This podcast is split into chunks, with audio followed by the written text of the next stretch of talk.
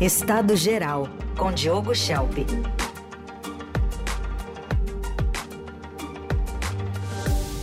Tudo bem, Schelp? Bom dia. Bom dia, Carol. Bom dia, ouvintes. Vamos tratar da Argentina. A gente tem é, manifestações ocorrendo. Aliás, horas depois de anunciar essa mega desregulação da economia argentina, o presidente Javier Milei defendeu as medidas, avisou que vem mais por aí, disse que os manifestantes que bateram panelas ou saíram às ruas para protestar têm síndrome de Estocolmo, né, ou, ou sentem saudade do comunismo. Essas falas ocorreram em entrevista a uma rádio ontem. Vamos ouvir. Les aviso para... que viene más. Claro, ¿Viene más? Hay más, hay más, sí, hay más. ¿Qué más hay? Eh, pronto se van a enterar, digamos, ahora vamos a estar llamando a extraordinarias y vamos a mandar un proyecto de ley, digamos, que contiene aspectos también sobresalientes de lo que tiene que ver con el funcionamiento del Estado. Puede ser que haya gente que sufre síndrome de Estocolmo. ¿Cómo sería eso? Y básicamente están abrazados y enamorados del modelo que los empobrece, pero eso no es la mayoría de los argentinos. ¿Cómo sería eso? Es una buena pregunta. Início do caos ou começo da salvação, hein? Pois é, muito, muito, muito curioso, não é, Carol, essa afirmação do Milley. Do jeito que ele fala, né, com, tem mais, vem mais pela frente, né, vem mais maldade pela frente. A impressão que dá é que ele é um pouco sádico, não é? Eu só não sei se os argentinos são masoquistas.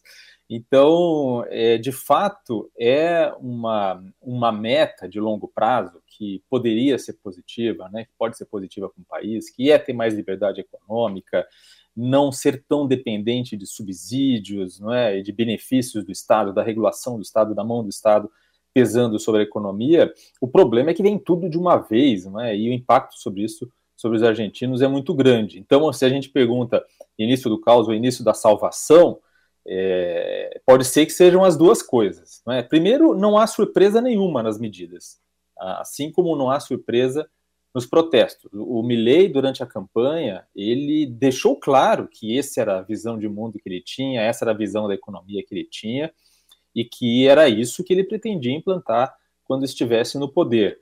Então, e ele foi eleito não por uma margem pequena dos argentinos. Mas também não há surpresa nos protestos, porque lá é, o peronismo é muito forte, há sindicatos muito atuantes, é, para quem já foi para a Argentina, provavelmente teve muita chance de ter né, se defrontado com os piquetes. Os argentinos fazem isso dia sim, dia não, né, nas cidades como Buenos Aires ou em outras. Então, eles têm uma tradição muito grande nessa coisa dos protestos. Então, o dilema do Milley era como implantar essa terapia de choque dele na economia sem ser varrido do cargo antes da hora por, por protestos que certamente viriam. E para isso, ele achou necessário adotar medidas que restringem a liberdade de protesto, a liberdade de greve. Então é um contrassenso, porque o discurso dele é de liberdade total, né? É definido por alguns como ultraliberal. É, mas não se pode ter apenas liberdade econômica sem ter liberdade política. Então é uma contradição. Agora a preocupação dele é que é, a preocupação, na verdade, dos argentinos né, e de muitos especialistas é que para implantar a terapia de choque na economia, ele acabe seguindo um caminho autoritário, como a gente tem visto em algumas dessas medidas contra os protestos que ele vem adotando. E muito da crítica que se faz a ele na divulgação do superpacote de, med de medidas de regulamentação da economia diz respeito à forma mais do que no conteúdo, porque ele ignorou a necessidade de discutir os pontos do pacote com o Congresso, fez um decretaço é, que entra em vigor no início de janeiro, o Congresso tem tudo para derrubar esse, esse, decreto amplo, mas aí como fica? Né? Instala-se, desde já, uma crise política no governo dele. E o Milley não tem instrumentos para passar por cima do Congresso. O que, que, ele vai fazer? Ele vai dissolver o Congresso se não aprovar o, o pacote? Vai tentar um, seguir, seguir um caminho mais autoritário autor, ou de aberto autoritarismo? Então, ele certamente ele age na esperança de que a centro-direita do ex-presidente Maurício Macri, que o apoiou no segundo turno e que ocupa vários cargos no seu ministério, ajude a aprovar o pacote no Congresso. Se somar os parlamentares que Milley tem com os do grupo político de Macri, em tese ele tem é, o suficiente para aprovar o pacote de medidas, mas é apertado. E muitos dos macristas, porque o grupo do Macri é dividido, podem não aceitar essas mudanças drásticas para a população. Então, é, um sinal de que a estratégia é de apostar no grupo macrista é que na divulgação desse pacote, no vídeo, ao lado do Milley, é, plantado de pé atrás dele, estava o ex-presidente do Banco Central argentino no governo Macri, que é apontado como autor, inclusive, quem articulou, elaborou essas propostas todas. Então, ele parece, o Milley parece ter querido sinalizar para a base parlamentar macrista que esse é um projeto deles também. E mesmo que consiga aprovação, é bem provável que boa parte do pacote seja derrubado na Corte Constitucional do país, porque há muitos pontos que não poderiam ter sido legislados por decreto. E aí abre-se uma crise constitucional.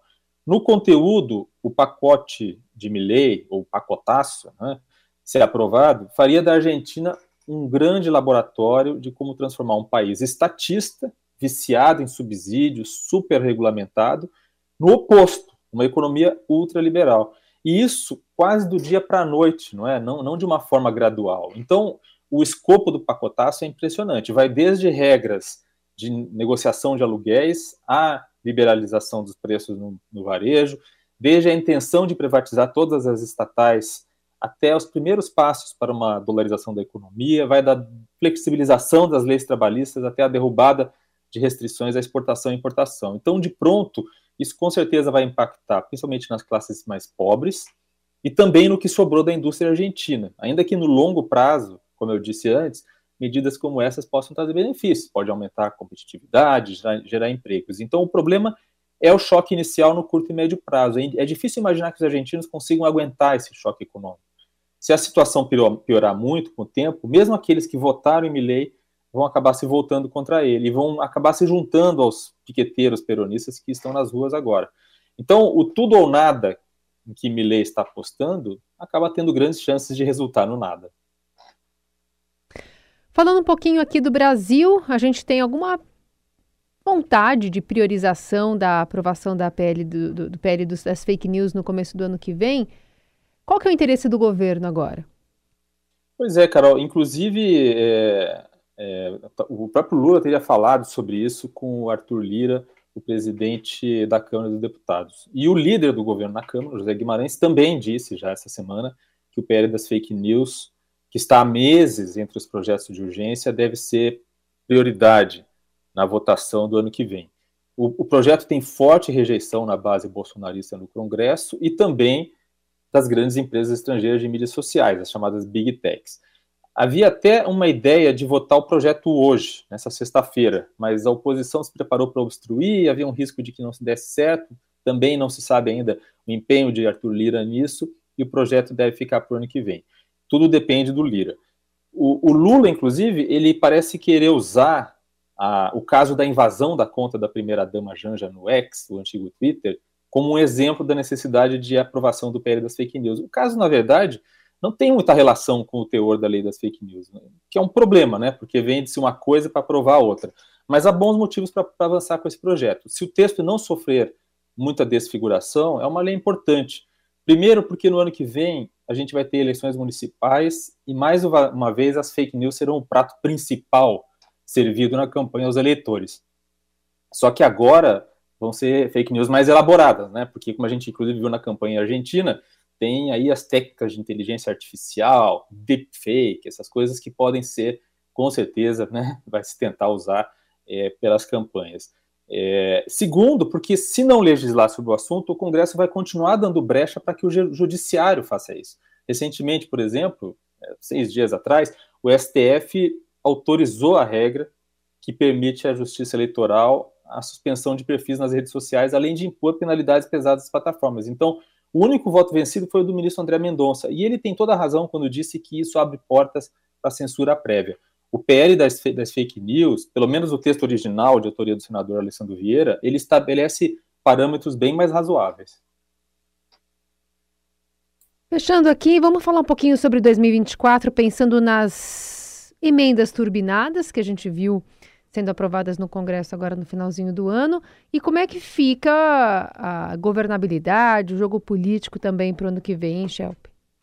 Carol, quando a gente compara os valores das emendas impositivas, ou seja, aquelas, ah, aquela destinação de recursos do orçamento que é definida pelos parlamentares, nos últimos anos houve um grande salto. Eram da ordem de 16 bilhões de reais no governo Dilma Rousseff e agora chegam a 36 bilhões de reais, pelo que está previsto para o ano que vem.